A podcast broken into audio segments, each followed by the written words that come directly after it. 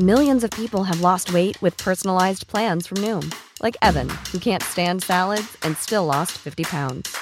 Salads, generally, for most people, are the easy button, right? For me, that wasn't an option. I never really was a salad guy. That's just not who I am. But Noom worked for me. Get your personalized plan today at Noom.com. Real Noom user compensated to provide their story. In four weeks, the typical Noom user can expect to lose one to two pounds per week. Individual results may vary. Heraldo Radio, la H se lee, se comparte, se ve y ahora también se escucha.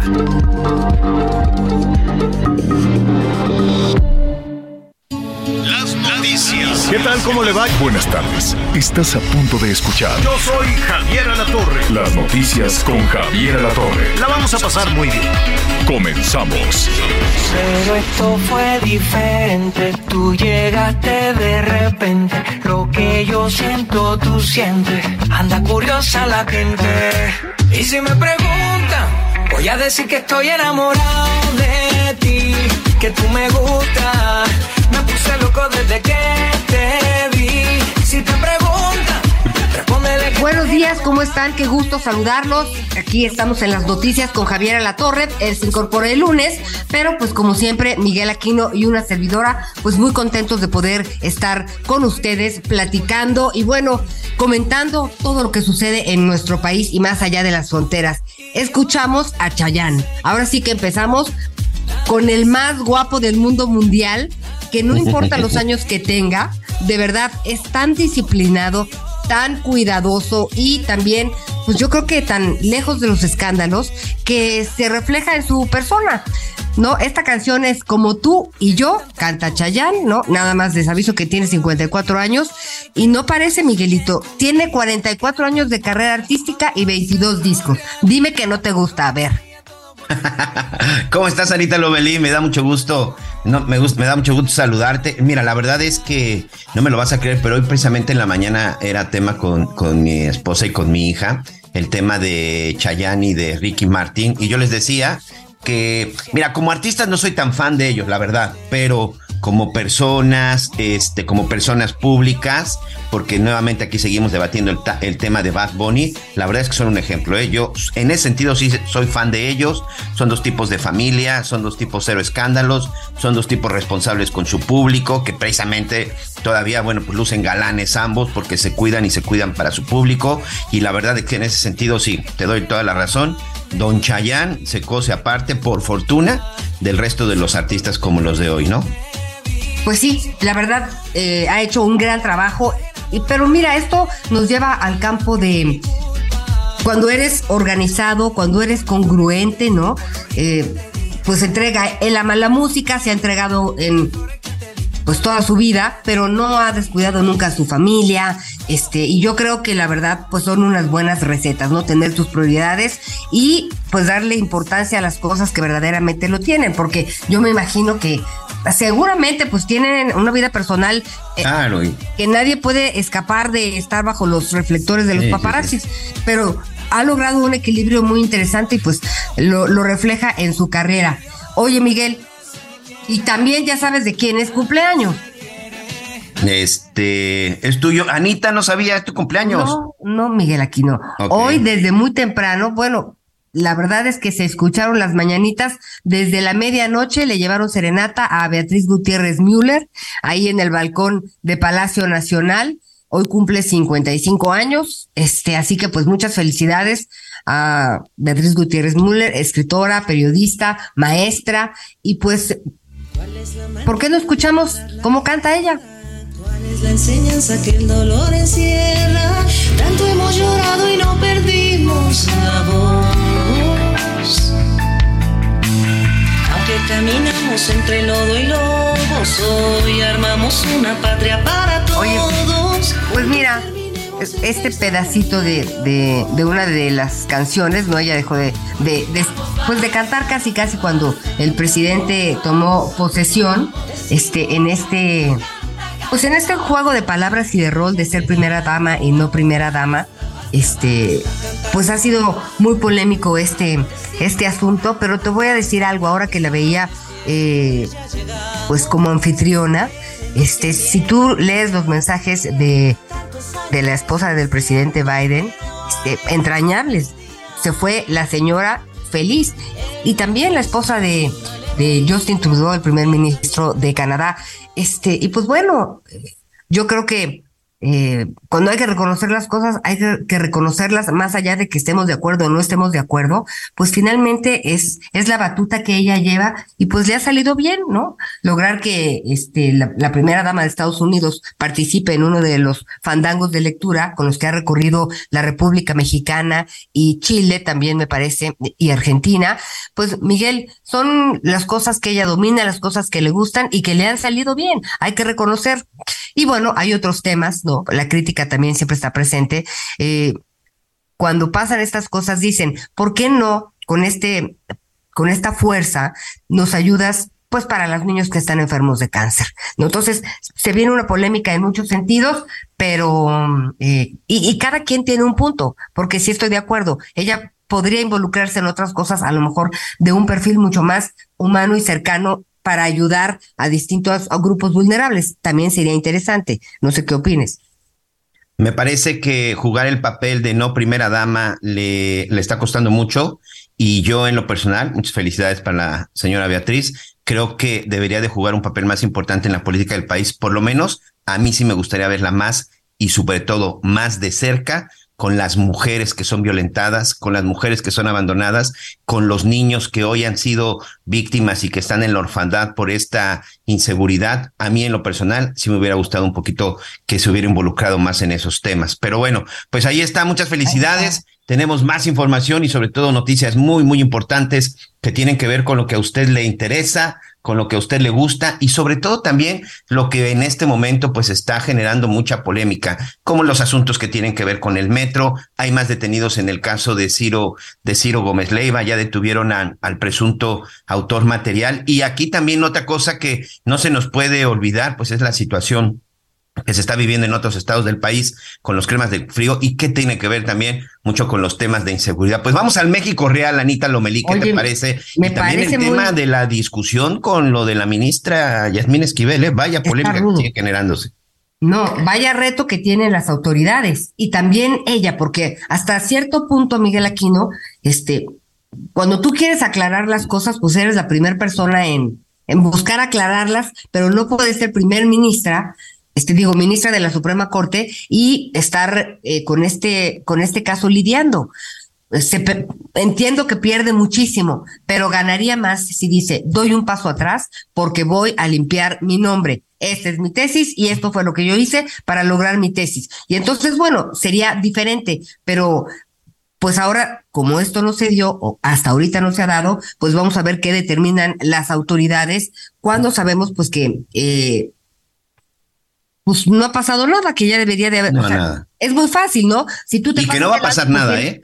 Si tú te pasas el alto, tienes una infección automáticamente. Entonces, sí creo que esta ambigüedad de quién hace qué, como tú decías, es una papa caliente y vamos a ver cuánto tiempo, en cuánto tiempo se diluye sin resolver esta papa caliente o habrá alguien que encuentre una solución. Pero decías que hay que hablar del México real y Miguel, hoy es, pues no podemos decir que se celebra, pero se conmemora, por decirlo así, el Día de la Depresión. Es un día, este, es, fíjate que la depresión es considerada también como una discapacidad que todo el tiempo y, amigas y amigos, hay que ser muy listos con nuestro lenguaje porque las palabras también cuentan y pesan. ¿Cuántas veces no decimos, no es que estoy deprimido? Este, realmente cuando algo, cuando alguien tiene depresión, Miguel Aquino, bueno, pues se aísla, eh, todo lo ve mal, ¿no? Eh, y empieza a tener, a caer en un círculo negro en donde no hay manera ni porque te vayan a visitar, ni porque no, salgas, ni porque tengas trabajo o no tengas trabajo. O sea, son unos estados de ánimo que nublan el juicio. Y hay una estadística importante, eh, según el último censo del INEGI, que en el país 38.5 millones de mexicanos han vivido algún evento depresivo y es la principal causa de discapacidad en México, fundamentalmente en mujeres. Porque si no te atiendes, si no dices, a ver, no me siento bien, si tú no te, te cachas, y, pides ayuda o le das tú la vuelta, porque hay veces que ya, ya sabes por dónde agarrar esos días negros, pues Miguel, se vuelve una enfermedad. Fíjate que eh, hoy vamos a platicar también con, con un doctor médico urgenciólogo, de él, es, es de, él es de Yucatán. Eh, el día de ayer me contactaron y estuve platicando con él, con el doctor Jesús Coyoc, eh, en donde me hablaba acerca de esta crisis que vivieron los familiares y sobre todo muchos de los trabajadores que se dedican a la cuestión de la salud durante el COVID, sobre todo porque temas como ansiedad y depresión hoy están en todas estas familias. México lamentablemente fue eh, y ha sido señalado como uno de los países en donde más trabajadores de la salud murieron durante el COVID. Y no lo digo yo, eh, para que no me empiecen a, a, a, insultar ni a decir nada. O sea, ahí están las estadísticas, las cifras de muertos que tenemos en nuestro país. Bueno, lamentablemente también nos pone entre los primeros 10 a nivel mundial con el asunto del COVID y los trabajadores del sector salud en todos los aspectos, médicos, enfermeros, camilleros, hasta gente de seguridad que estaba en un hospital fallecieron precisamente por la situación del COVID. El hecho es que me decía que eh, es increíble porque durante la pandemia todos mundo le aplaudimos y ahí sí incluso hablamos también de los medios de comunicación. Asumo ahí como periodista también parte de mi responsabilidad. Todo el mundo les aplaudíamos porque eran los, los llamados eh, trabajadores del sector salud de la primera línea que estaban ahí en la línea del fuego. Veíamos casos de enfermeras que incluso eran agredidas, que eran atacadas, que les aventaban clarasol. No la pasaron nada bien. Y sí, de repente hablamos y muchas gracias y les mandábamos este recaditos y subíamos a las redes sociales. Pero ¿qué pasó después con todos esos, Anita? Y precisamente él decía, hoy nos olvidaron y hablamos de todos los institutos, ¿eh? Todos los institutos se olvidaron de esos médicos de primera línea. Muchas de esas familias quedaron en la, en la orfandad, quedaron desintegradas porque murió el padre, murió la madre, murió el hijo que apoyaba y hoy muchas de esas familias incluso manejan y tienen temas de ansiedad y depresión. Muchos doctores, muchas enfermeras, muchos trabajadores que también hoy este, eh, tuvieron una consecuencia grave, hoy incluso que ya no trabajan porque quedaron discapacitados o tuvieron algún tipo de incapacidad. El hecho es de que hoy todos están en la ansiedad, están en la depresión. Y sabes qué, Anita Lomelí, de acuerdo con lo que me estaba platicando el doctor Jesús Coyoc, nadie está haciendo absolutamente nada por aquellos héroes a los que así calificamos como los trabajadores de primera línea y de eso vamos a platicar el día de hoy, hoy también aprovechando este día para atender eh, los asuntos de la depresión. Como te decía, eso es lo que realmente de pronto se nos pierde y es lo que hoy está sucediendo en pues nuestro país. Va a ser importante porque esto que estás comentando podemos platicárselo al doctor Juan Manuel Quijada, director general de servicios de, atención a psiquiatría. Así que pues eh, es importante, lo podremos comentar, pues a ver qué opinión tiene o, o, qué se está haciendo que no sabemos, si es que se está haciendo algo, ¿verdad? Claro. Oye, pero importante. En, en toda esta información que tenemos, en, cuestión de, pues el presidente Andrés Manuel López Obrador también justificó la presencia de la Guardia Nacional en el metro de la Ciudad de México debido a que los incidentes que se han registrado podría pues tratarse de actos provocados. Esto eh, pues a petición de la jefa de gobierno Claudia Sheinbaum, este ayer ya lo anunciaron y pues vimos cómo eh, ¿Qué será, Miguel? Como al a, las 3, 4 de la tarde empezaron a llegar los Desde la una de la tarde, aquí estábamos todavía nosotros al ah, aire desde antes de la una. y ya empezaban a llegar al Metro Constitución y ya pues veíamos cómo lo estaban formando ahí a todos en las estaciones.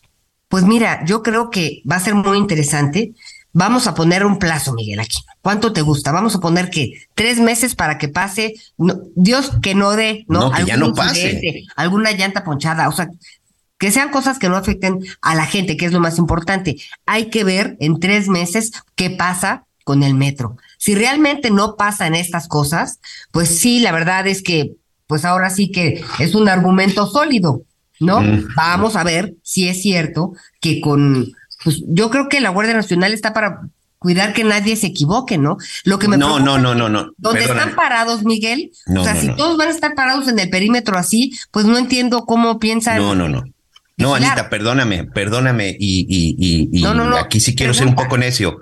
La Guardia Nacional, la Guardia Nacional no fue creada, los militares de la Guardia Nacional, porque no se nos olvida, a ver, aquí hay un primer, primera cosa que no se nos tiene que olvidar. La Guardia Nacional son militares, son soldados que tuvieron una preparación.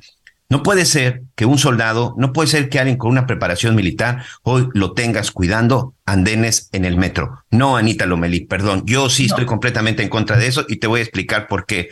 Tenemos problemas más graves hacia afuera del metro a nivel nacional. Ayer incluso te hacía el comparativo. Hoy ya revisando todas las estadísticas, 25 estados de los 32 que conforman este bello país tienen menos elementos de la Guardia Nacional de los que hoy están concentrados en el metro. La Guardia Nacional fue creada para otra cosa, no para cuidar andenes del metro. Si creen y sospechan de un sabotaje, mira, de entrada, este, saludos a, a, Omar García Harfuch, que a mí en lo personal me parece que es de lo más valioso que tiene actualmente la cuarta transformación. Es un hombre de carrera, de policía, con vocación, y hemos visto cómo ha avanzado con la policía de la Ciudad de México.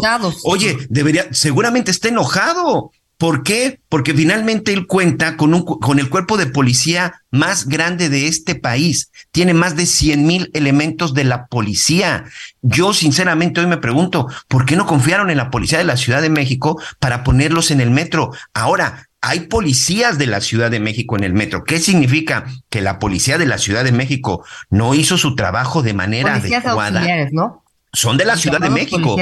Son de la Ciudad de México, Anita. Mira, Pertenecen a la Secretaría de Seguridad Ciudadana. Pero ya, nada más déjame ya nada más déjame terminar. A ver. El hecho de llenar militares en el metro no te va a solucionar un problema que sabemos perfectamente. La misma jefa de gobierno lo dijo en diciembre pasado.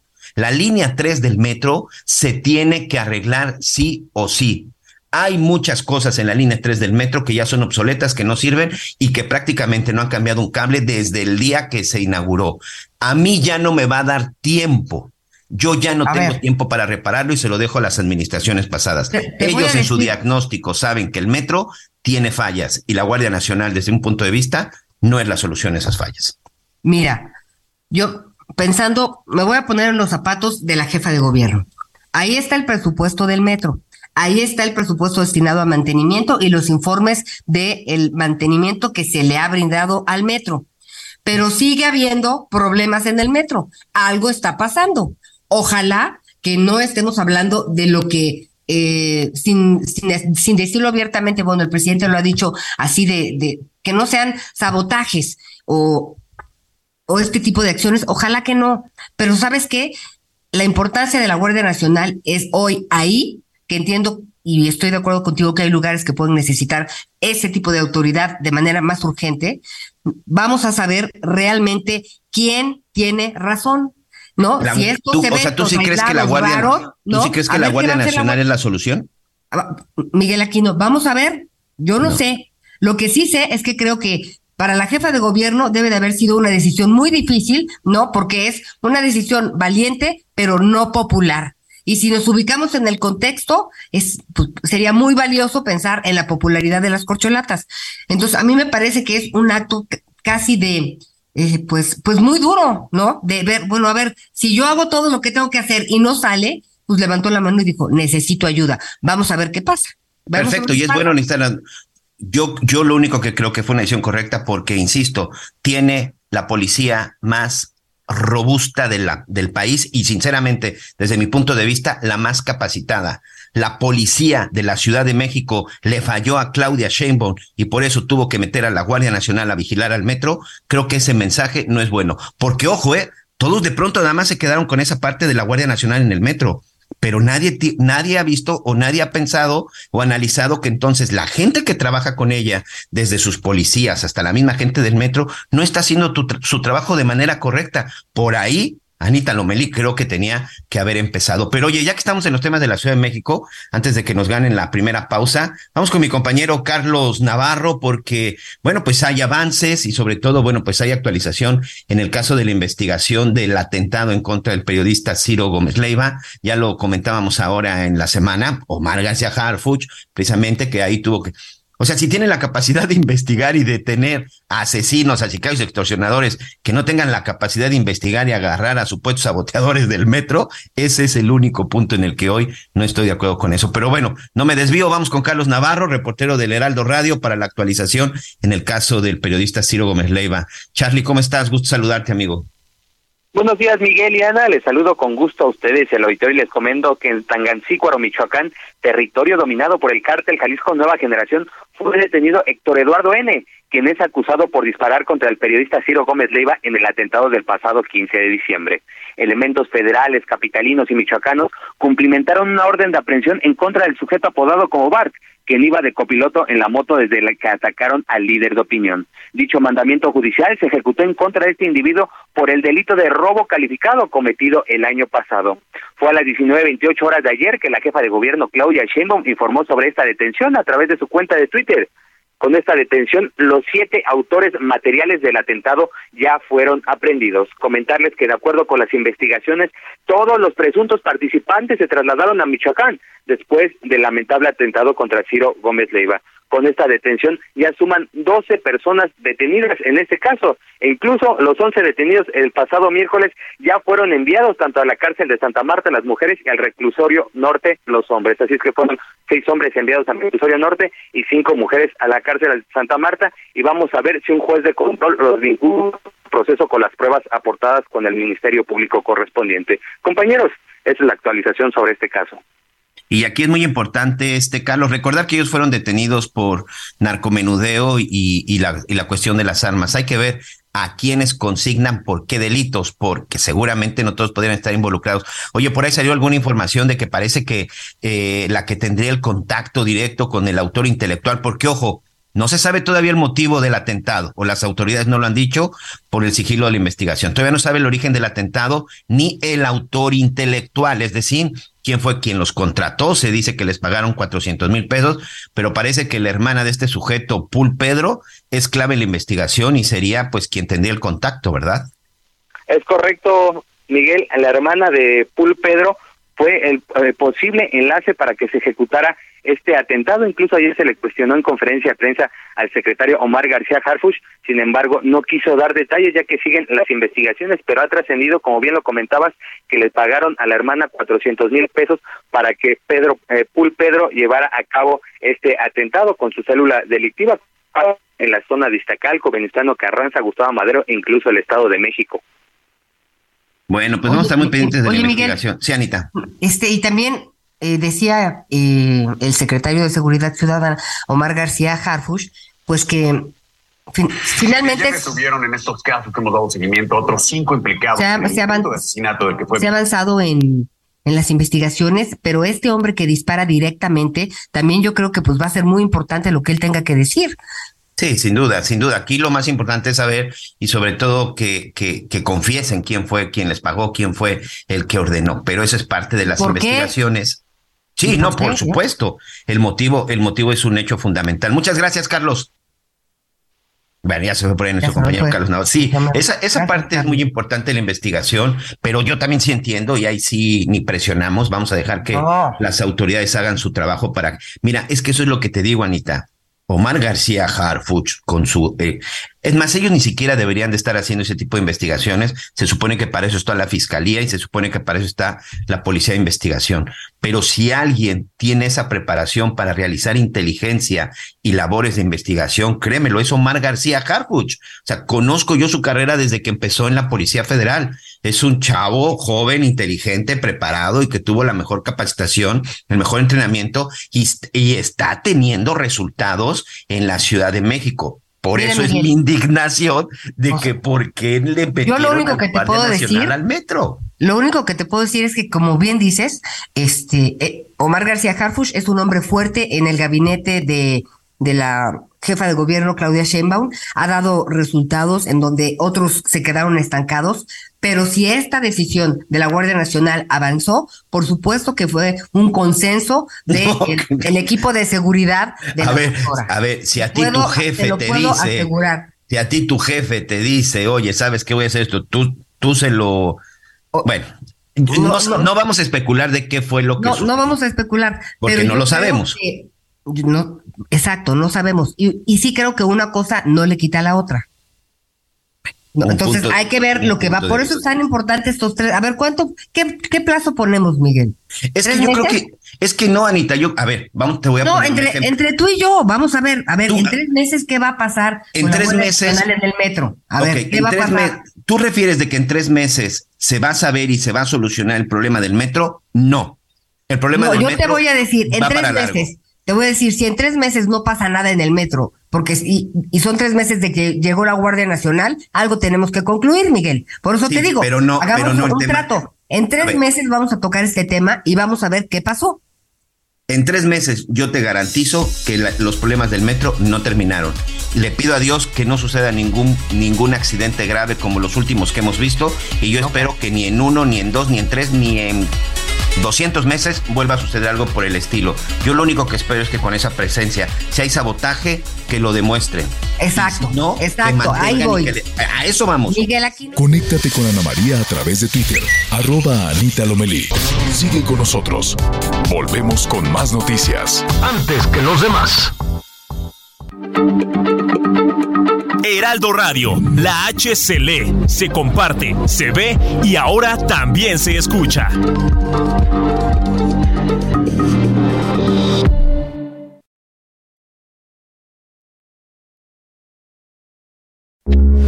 Heraldo Radio, con la H que sí suena y ahora también se escucha.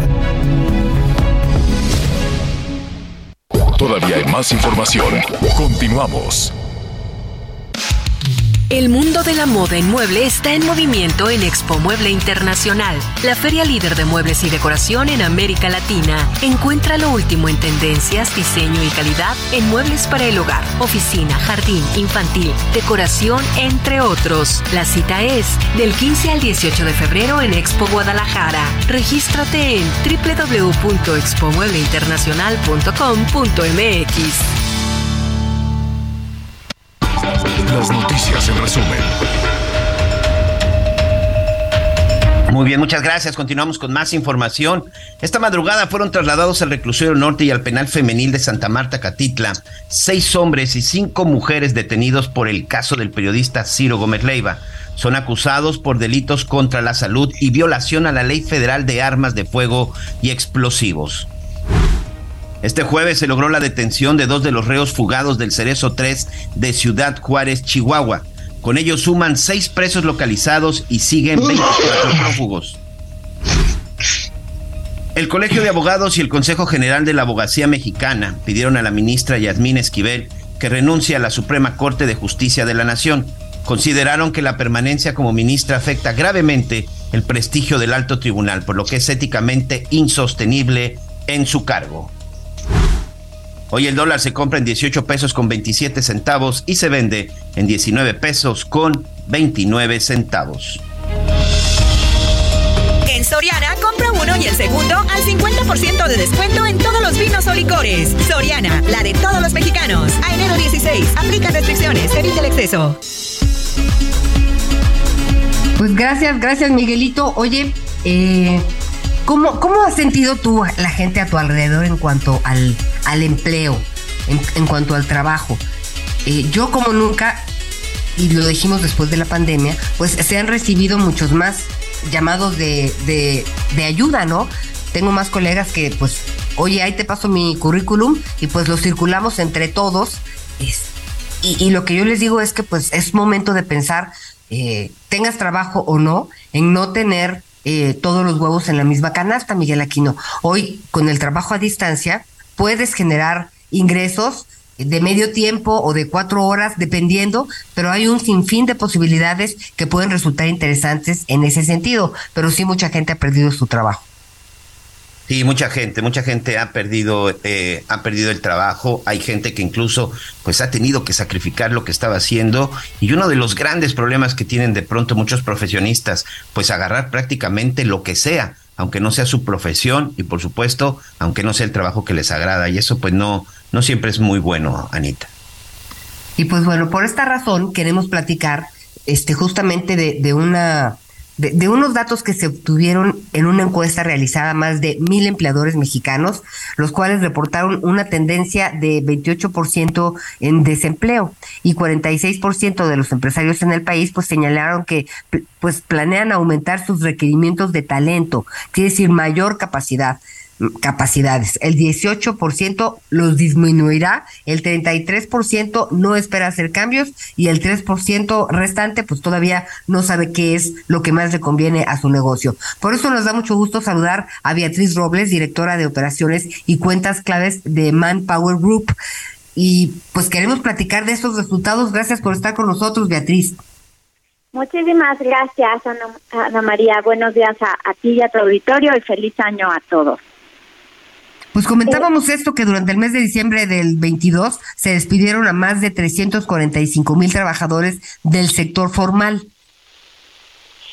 Es correcto, Ana María. Es un comportamiento bastante cíclico, es un comportamiento que se da todos los años, particularmente está motivado por bajas en la industria de la transformación y en la industria de la construcción, pero normalmente son empleos que se recuperan durante el primer trimestre del año. Es un comportamiento que hemos visto por varios años consecutivos, sin embargo, sí, eh, durante el primer trimestre del siguiente año normalmente estos empleos se recuperan. Por ejemplo, en este caso estamos previendo que podrían recuperarse 400 mil empleos en este primer trimestre del 2020 23, que se podrían crear 400 mil empleos. No solamente, eh, evidentemente no podemos decir si son los mismos o no, pero estaríamos hablando de la creación de 400 mil empleos en este primer trimestre de 2023. Bueno, pues esa es una buena noticia, ¿no? Lo que eh, eh, sí, yo te iba a preguntar, oye, esto de de recuperar el empleo quiere decir que regresan al mismo lado, pero no, tú te refieres a la creación de nuevos empleos. Es correcto, Ana María, es correcto. A la creación de nuevos empleos, nosotros estamos pronosticando que al término de este primer trimestre habrá 400 mil eh, nuevos empleos. Hablamos siempre de empleos formales, hablamos de aquellos empleos que están registrados en el Seguro Social.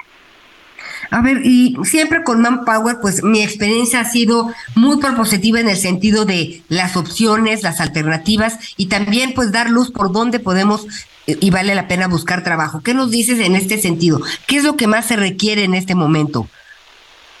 Mira, eh, nuestros estudios revelan que las industrias que van a crecer más durante el primer trimestre de este año son finanzas y bienes y raíces, servicios de comunicación, energía y servicios públicos y todo lo que tiene que ver con tecnologías de información. Y en ese sentido, por ejemplo, si yo no tengo trabajo y necesito, vale la pena tomar algunos cursos como para irle, ir agregando, eh, valga la redundancia, ese plus a nuestro currículum que siempre, que no estará de más, ¿no?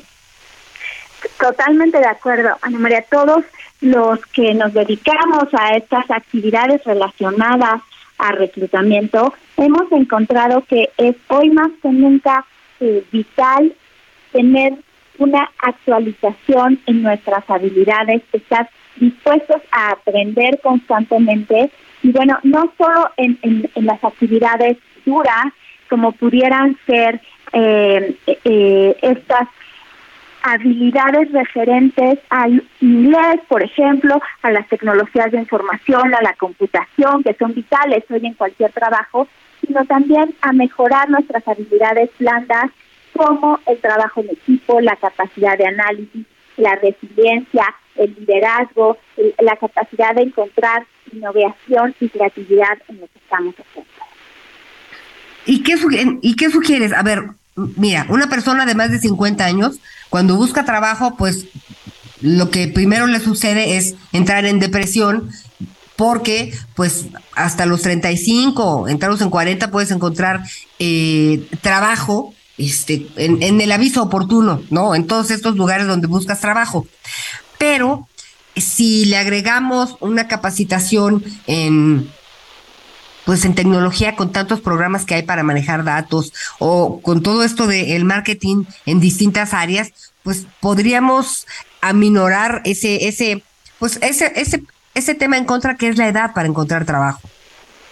Por supuesto, lo que los empleadores estamos buscando es que estos eh, candidatos estén actualizados y efectivamente esto es una responsabilidad que tiene que ver con las personas. El, eh, el que podamos mantenernos al día en las habilidades y las competencias que son hoy más referidas por las empresas. Así que claro, todos los cursos que podamos añadir a nuestro currículum nos suman puntos y demuestran al mercado que estamos listos para estar ahí independientemente de nuestra edad. Tenemos algunas personas trabajando en la compañía que tienen ya eh, más años y que tienen muchísima experiencia y están dispuestos siempre a aprender y a seguir construyendo. Y finalmente, Ana María, entre la cantidad importante de dificultades que tienen los empleadores para encontrar el talento que están buscando. Hoy el 64% de los empleadores en México tienen dificultad para encontrar el talento que buscan. Hoy más que nunca los empleadores tenemos que estar dispuestos a voltear a ver estos grupos de adultos mayores, de mujeres, de personas con alguna discapacidad para sumarlos a la fuerza laboral porque no estamos encontrando el talento que requerimos en el mercado a pesar de que muchas personas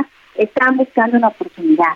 Entonces, la invitación a mantenernos actualizados y a prepararnos cada día, evidentemente, eh, en esto, como bien mencionas, marketing digital, eh, eh, programas de computación, tecnologías de información, todo esto ayuda a que nuestro currículum sea más atractivo. Y hay muchos cursos que son de cuatro meses, de seis meses, y tú, o tú puedes ir administrando las horas que tienes que cumplir para, para poder acreditar eh, alguno de estos cursos. Y luego, dime algo, fíjate que, este, bueno, yo tengo tres hijos y de repente siempre tengo unos lugares para buscar empleo. Es para siempre tener opciones. Hay, hay lugares en donde te pagan por contestar encuestas. ¿Esto, esto es real? así salen. Nunca, nunca me he metido, pero pues ahí te dicen, a ver, si tú contestas las encuestas, tú te vas a ganar una lanita. ¿Esto es real? Hemos tenido una gran cantidad de eh, mensajes en los celulares, mensajes en WhatsApp, diciendo usted ha conseguido el trabajo de sus sueños, usted puede ahora ganar eh, 15 mil pesos desde la comodidad de su casa. Hay que ser cuidadosos, siempre hay que ser muy cuidadosos en dónde ingresamos nuestros datos, en dónde estamos poniendo nuestra información, ver que el dominio al que estamos entrando sea realmente el dominio de una empresa, porque muchos de estos mensajes en realidad son falsos y lo único que quieren es robar nuestra identidad y robar nuestra información. Así que mi principal recomendación sería ser particularmente cuidadosos con todo este tipo de mensajes que hemos visto una avalancha llegar a nuestros celulares y a nuestras computadoras. Oye, ahora una cosa, eh, ya, ya para, para ir terminando. También de repente en redes sociales hay gente, ¿no? jóvenes, que dicen, no, yo era empleada hasta que decidí dejar de serlo. Y entonces, si tú entras a estas páginas, este, y te venden unas cosas que yo lo único que pienso es, bueno, cuando el trabajo es trabajo, o sea, no, no, no, no le pierdo el tiempo investigando qué hicieron, pero sí venden de una manera tan increíble el trabajo fácil, por así decirlo, este que sí que bueno que nos dices que hay que tener cuidado porque pues puede ser este más fácil que roben nuestros datos a que consigamos el trabajo de nuestros sueños. Por supuesto, no hay trabajo fácil y evidentemente pues si no hemos aplicado a una empresa, pues difícilmente van a, a conseguir nuestros datos y a contratarnos, ¿no? Todo tiene un proceso, los procesos para las empresas formales son procesos bien establecidos en donde hay puntos de contacto, en donde está claro qué sigue después de, de un paso, cuál es el siguiente paso, hacia dónde tenemos que llegar. Entonces, reiterar, hemos tenido eh, muchos eh, ataques cibernéticos, de todas las empresas eh, reportan esto como uno de los riesgos en los que están poniendo constante atención y evidentemente eso no pasa solo a las empresas, sino a las personas. Creo que todos, todos hemos recibido algún mensaje de un amigo diciendo, me acaban de hackear mi WhatsApp, por favor tengan cuidado. Si alguien les escribe pidiendo dinero prestado, no soy yo, ¿no? Entonces, en ese mismo sentido, no existen las cosas gratis, no existe el trabajo fácil, existe realmente una demanda por el talento que las empresas requieren, por ese talento calificado, por ese talento que está dispuesto a comprometerse, a cumplir con un horario, eh, a mantenerse actualizado, a tener estas habilidades que hemos mencionado y evidentemente, pues sí, como bien dices, trabajo fácil y trabajo eh, eh, excelentemente bien remunerado sin hacer nada, pues lo más probable es que eso sea un fraude. Oye, y a ver, algo muy importante es el, currículum vitae. ¿Qué hacemos para realmente enganchar? Porque, o sea, a mí todavía me han llegado currículums de nací en tal fecha, estudié, y ya los currículums, eso no importa, importan los resultados, importa otra forma de presentar las cosas. Una secretaria eh, o un contador que pierden su trabajo, ¿cómo pueden empezar un currículum que tenga peso? Mira, mi, mi mejor eh, recomendación, bueno, tendría dos recomendaciones. Una, ser muy claro y que el currículum tenga un objetivo.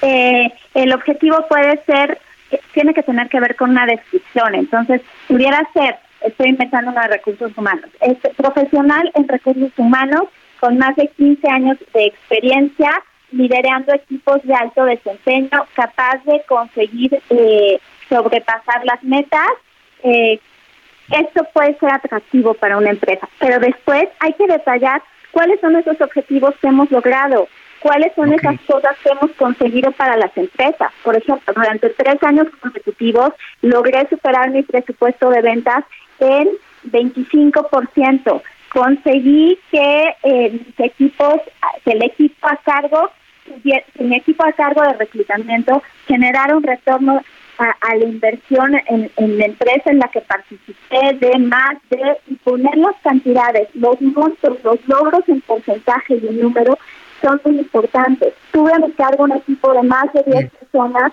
que fue capaz de generar este cambio en la organización o asistí a tal persona y conseguí eh, hacer estas eficiencias en el proceso de, estoy inventando, eh, administración de viáticos.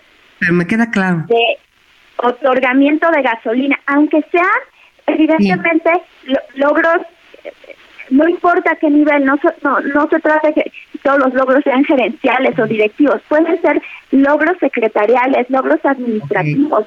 Mejoré el proceso de comprobación, mejoré el proceso de ingreso de facturas, lo que hayamos hecho, pero que sean eh, cosas que hayan sido relevantes para el negocio. De acuerdo. Pues información muy interesante, sobre todo útil, por lo cual te agradezco mucho, Betty Robles, directora de operaciones y cuentas claves de Manpower Group. Te estaremos molestando más adelante. Gracias.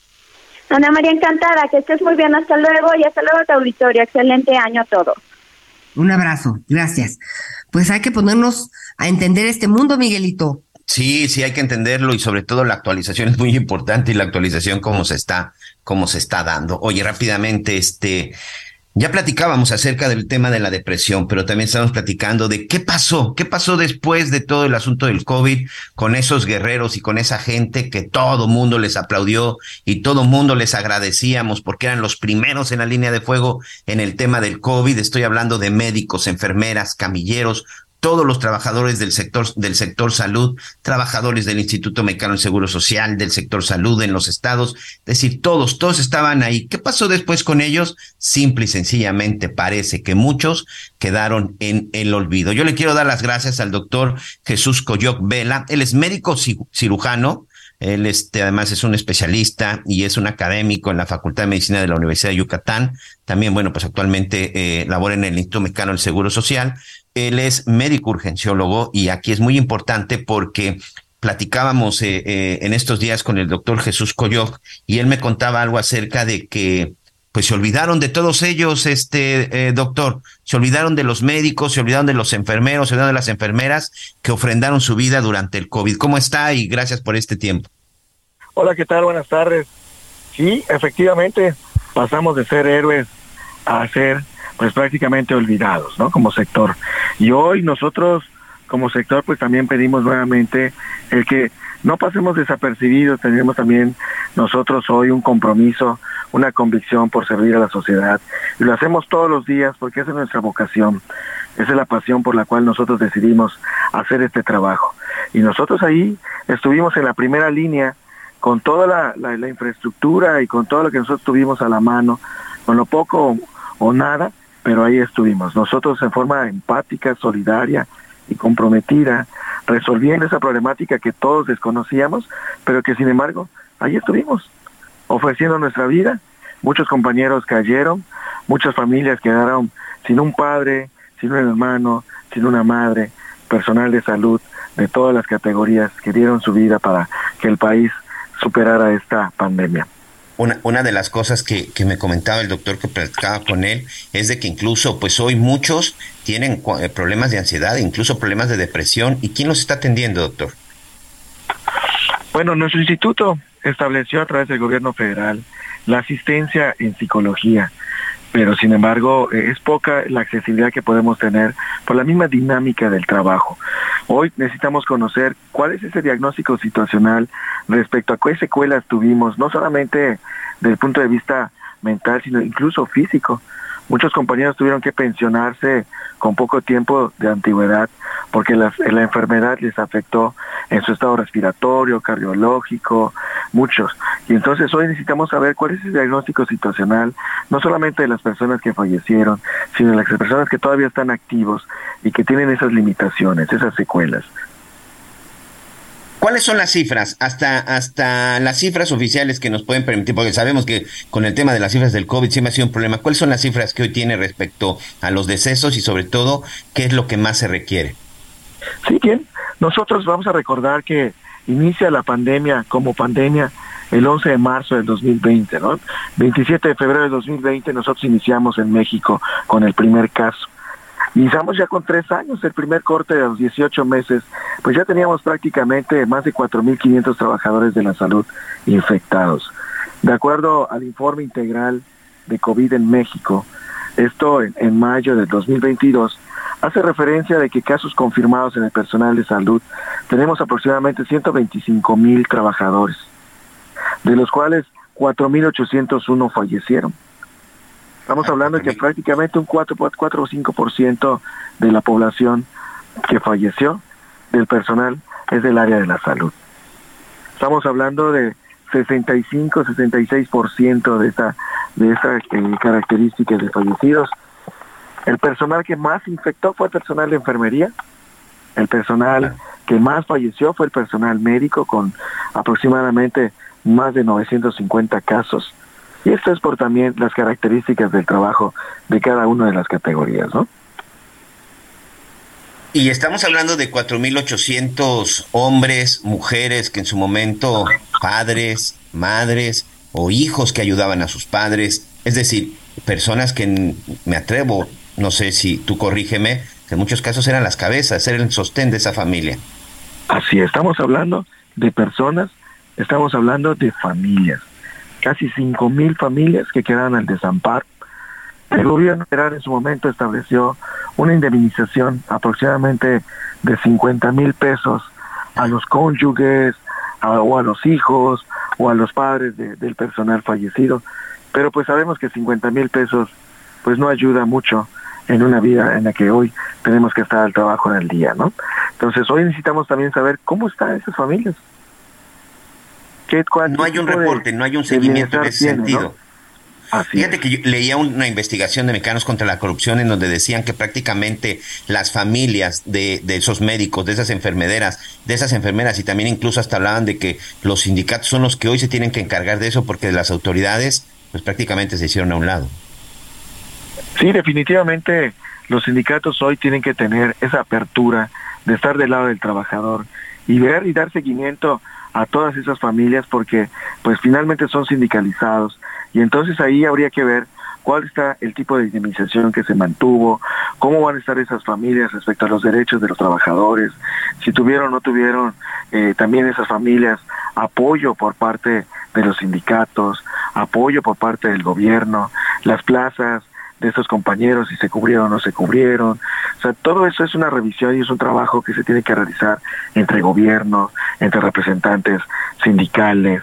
Sí, es un trabajo realmente que debe de hacerse porque, pues, si bien ya no estamos en pandemia y en endemia, hoy necesitamos también hacer esa ese, esa conversión en el sistema de salud para poder estar previniendo ese tipo de enfermedades que afecta a muchos a muchos trabajadores, a muchas familias. Pues estamos platicando con el doctor Jesús Coyoc Vela, médico urgenciólogo, académico en la Facultad también de Medicina de la Universidad de Yucatán. A través tuyo, este doctor, les mandamos un abrazo, nuestro reconocimiento, los micrófonos están abiertos para este tema y tengo también aquí a Ana María Lomelí. Anita.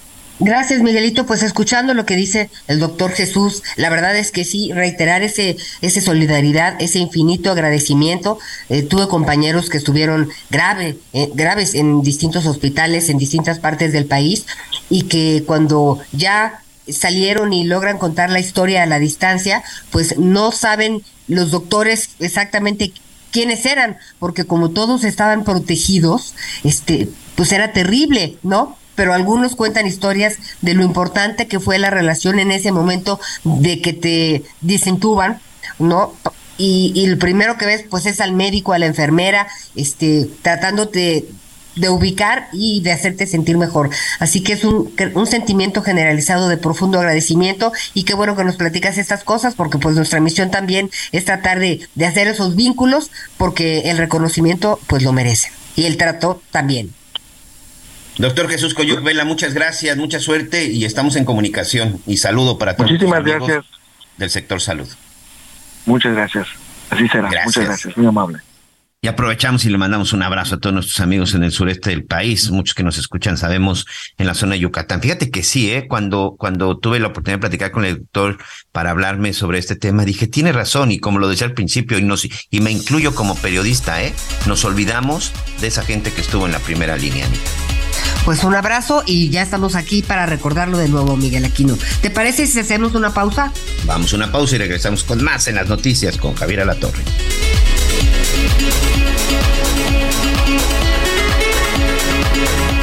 Conéctate con Miguel Aquino a través de Twitter, arroba Miguel Aquino. Toda la información antes que los demás. Ya volvemos.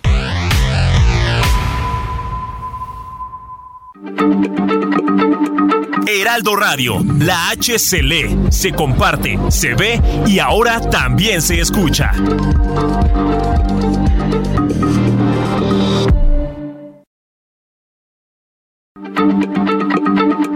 Heraldo Radio, la H se lee, se comparte, se ve y ahora también se escucha.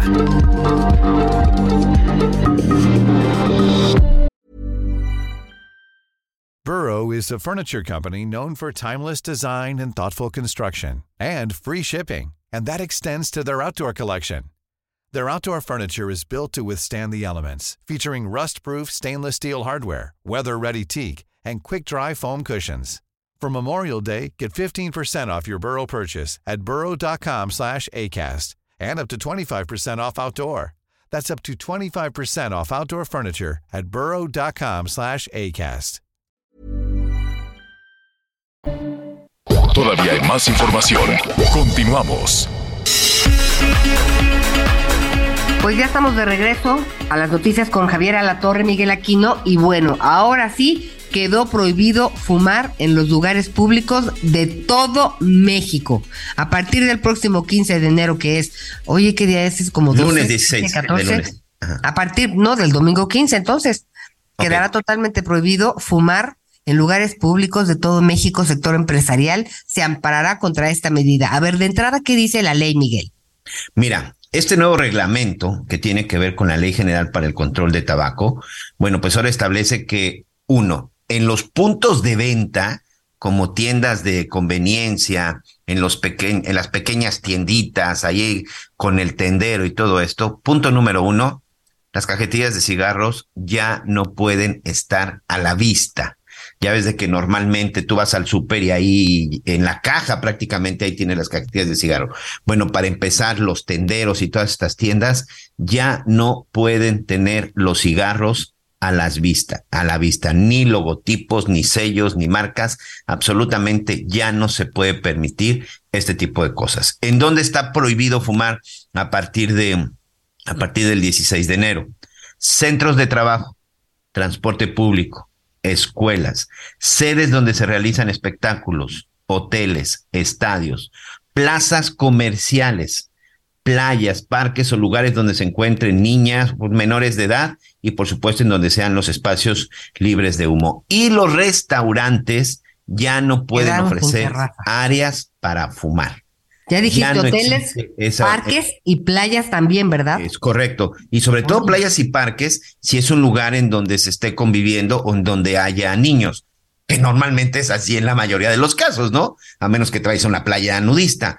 Pero si es una playa pública en donde evidentemente hay niños, en un parque donde hay niños, no se puede fumar. Y ahí, bueno, estará marcado como espacio libre de humo. Y los restauranteros, que son finalmente hoy los que están este, muy preocupados con esta situación, por supuesto también los comerciantes, la gente de la ANTAD. Oye, pero una cosa, esto, los, los, el sector empresarial y restaurantero, este, pues que están en contra de la ley para el Sí, control de tabaco, pues anunciaron que se ampararán contra esta medida, clasificándola como excesiva e ilegal, ya que este nuevo reglamento infringe lineamientos y disposiciones con tratados internacionales, porque además advirtieron que se pone en riesgo alrededor de 5 millones de empleos que se generan alrededor de la industria tabacalera. Entonces, pues bueno, y luego que cómo puede afectar esta prohibición a México, pues vamos a verlo. Este, Sa- ¿Sabes cuál es uno de los temas, Anita, que están más preocupados? Y ahí también revisando las cifras, el mercado negro, ¿eh? Porque, porque hay un asunto. El 25, dicen los, dicen sobre todo los tenderos, la, la, la gente que se dedica a la venta de los, de los cigarros, el 25% de sus ingresos tiene que ver precisamente con la venta de cigarrillos. O sea, A ver, sabemos oye, que es un grave problema, pero bueno, financieramente es un asunto que ahí, que ahí está, que ahí está presente. Entonces ellos dicen, igual con los restaurantes, porque hoy ya no habrá estas áreas asignadas para los fumadores, que ya sabemos de las famosas, de las famosas terrazas, y dicen que eso evidentemente también les va a afectar, que van a disminuir sus ventas. Sí. Y, y yo digo, bueno, en el Auditorio Nacional, en, en los teatros, en distintas partes de- del país, pues nadie fuma. Pero te imaginas en el Vive Latino, ¿no? En este concierto gigante, este, pues que es eh, abierto. ¿Tú te imaginas a todos los asistentes sin fumar? No, por supuesto que debe O sea, ser, va a ser, o sea, va a ser muy complicado. O sea, muy, muy complicado y, y ya sabemos, el otro día escuchaba a alguien que decía, a mí me gustaría que dijeran, te prohíbo que leas para que estuvieras escondido en la esquina ahí leyendo lo que fuera. Pero bueno, vamos a ver eh, cómo se desarrollan estas medidas este y, y pues el éxito que tengan o no, ya veremos más adelante, pero es algo que sí está muy presente en el ambiente informativo por este momento. Oigan, y ya hablábamos del día de, pues para combatir la depresión y de acuerdo con cifras del INEGI, casi 13 millones de personas adultas presentan síntomas de depresión, lo que representa pues 15% más de la población. Por eso nos da mucho gusto saludar al doctor Juan Manuel Quijada, director general de los servicios de atención psiquiátrica. Gracias por estar con nosotros, doctor. Hola, ¿qué tal? Muy buenos días, Ana María Lomelí, Miguel Aquino, muchas gracias. Eh, muy Gracias buenos días. por atender a nuestro llamado siempre, doctor. Primero, pues, a ver, exactamente la depresión, ¿cuándo, cuándo, cuándo sabemos que estamos solamente tristes o ya entramos en la depresión? Sí, muy bien, esa es información importante porque muchas veces eh, solemos eh, eh, pues pensar o eh, no tener eh, mucha idea entre la tristeza y la depresión. La depresión es un padecimiento mental que se compone de varios eh, síntomas. Uno es el ánimo triste, precisamente. También se acompaña de irritabilidad, alteraciones en el sueño, ya sea que uno duerma mucho o duerma poco por unos días, o sea, se puede intercambiar. También alteraciones en el, apetito y en, y, y en nuestra forma de comer. De repente comemos mucho, tenemos mucha hambre, o a veces alguien deprimido puede no comer durante varios días o comer muy poquito. También hay falta de energía, eso es algo bien importante en la depresión, que nos quita la energía, no nos dan ganas de levantarnos de la cama, ni de hacer cosas, ni de tener actividad física. Cuando ya es más, eh, eh, digamos, un estado más grave, puede haber eh, eh, ideas o eh, pensamientos de, eh, de muerte o de querernos quitar la vida. Sin embargo, esto ya estamos hablando de un caso grave. ¿Cuándo sabemos? Cuando estos síntomas, eh, y esto que acabo de decir, que so- hay muchos más, pero estos son los principales, eh, se encuentran entre eh, 10, 12 días de manera continua, la mayor parte del día, casi todos los días, y que además nos afecta con el funcionamiento de algún área de nuestras vidas, es muy probable que tengamos depresión. En ese momento habría que acudir con un médico, con su médico general, con su médico eh, eh, de cabecera, como decimos, o su unidad médica, para que puedan eh, ver si en efecto estamos hablando de un padecimiento mental muy común, el más común de todos, llamado depresión. Doctor, y por ejemplo, como como madres, como padres que tenemos que estar muy pendientes de nuestros jóvenes, este que, que son un eh, pues, son un montón de emociones a flor de piel, este, ¿cómo, cómo podemos darnos cuenta? Sí, eso y que, muchas gracias por preguntar esto, este, estimada Ana María Lomelí. Eh, en los jóvenes sucede que, eh, no en todos, pero que es algo muy frecuente, es que se nos ponen nuestros jóvenes irritables. Eh, la, la tristeza aparece en menor medida, pero el síntoma mayor es la irritabilidad. Y entonces si nosotros vemos que nuestro eh, niño, niña, adolescente, nuestro joven está encerrado la mayor parte del día, solamente sale para comer en horarios diferentes, que se está toda la madrugada en, en, la televisión, en el celular, en el aparato, porque no puede dormir y que eso le acompaña una disminución en su rendimiento escolar, si es que están en la escuela, este, o en alguna actividad de la casa, lo que hacía, solía ayudar, ya no está ayudando, y está irritable y no quiere que le hable uno, es, eh, esos son síntomas. Sin embargo, es importante para poderlo detectar el que nosotros los podamos escuchar, que eh, no lleguemos a darles luego luego recomendaciones de a ver échale ganas si hace esto es sino a escucharlos a ellos, pero no solamente escuchar a ellos, hay que escuchar eso, su recámara, hay que escuchar sus actividades, por así decirlo, ¿no? Hay que escuchar incluso a, sus amigos, pero más de estar hablando con ellos, que si eso se puede sería ideal, el, el, ver también cómo se comportan, qué le pueden decir a uno de cómo lo han visto. Eh, en general eso, un muchacho que está irritable, que está enojón y que anda encerrado, eh, tomemos eh, atención porque puede estar deprimido. ¿Y qué hacemos, doctor? ¿A dónde nos dirigimos? Me parece que en el tema de las terapias, pues también es importante conocer y entender. Eh, tengo conocidos, amigas, que pues tienen como 10 años con su psicólogo. Este, y, y bueno, ya, ya, yo, yo digo, oye, ¿y ya te ayudó a algo? O sea, y pues están muy contentas, pero me parece que tenemos que ser muy listos este, y sobre todo estar bien asesorados, preguntar bien a dónde podemos acudir. Claro, eso es muy importante también, saber eh, decirle a la población que hay que acercarse, por supuesto, con sus médicos, eh, para que primero tengamos y sepamos si estamos ante un padecimiento, no autodiagnosticarnos, ¿no? sino que nos diagnostiquen profesional. Y los tratamientos en general hay de tres tipos. Uno que es el farmacológico, los antidepresivos, otro que es el psicoterapéutico que es el que comentas, y ahorita me regreso ahí muy rápidamente, y el último que es el combinado, quien necesita un fármaco más terapia. Así como nosotros elegimos los psiquiatras eh, de un arsenal que tenemos, elegimos eh, algún fármaco porque ese es el que eh, le conviene más por la edad, por los rasgos o el, tipo de depresión que trae, también con la psicoterapia es igual. Hay muchos tipos de, y eh, corrientes de psicología y es conveniente que nosotros cuando vamos planteemos con nuestro terapeuta un objetivo, es decir, a qué vamos y este, que sepamos qué corriente terapéutica o qué tipo de tratamiento nos está ofreciendo. Con que podamos corroborar esas dos cosas, eh, que tengamos claro, digo, eh, el objetivo y qué corriente terapéutica tiene nuestro terapeuta cuando es lo que necesitamos, con eso es muy probable que aseguremos que eh, eh, va a mejorar y qué es lo que estamos necesitando con nuestro terapeuta. Porque tienes razón, muchas veces eh, se alargan las terapias, no sabemos a dónde vamos, no nunca hubo diagnóstico, no supimos si era lo que tenía depresión, pero eso ya habría que plantearlo propiamente con los psicólogos, con los psicoterapeutas, toda vez que se tiene el diagnóstico de depresión. Oye, ¿y esto pues por ejemplo, sabemos que mucha gente se suicida eh, y, e indagando en qué pasó, el famoso, pero qué pasó, cómo estaba, pues muchos doctores llegan a la conclusión de que atravesaba pues ya por una depresión de tiempo, pues ya de buenos años, podríamos decir.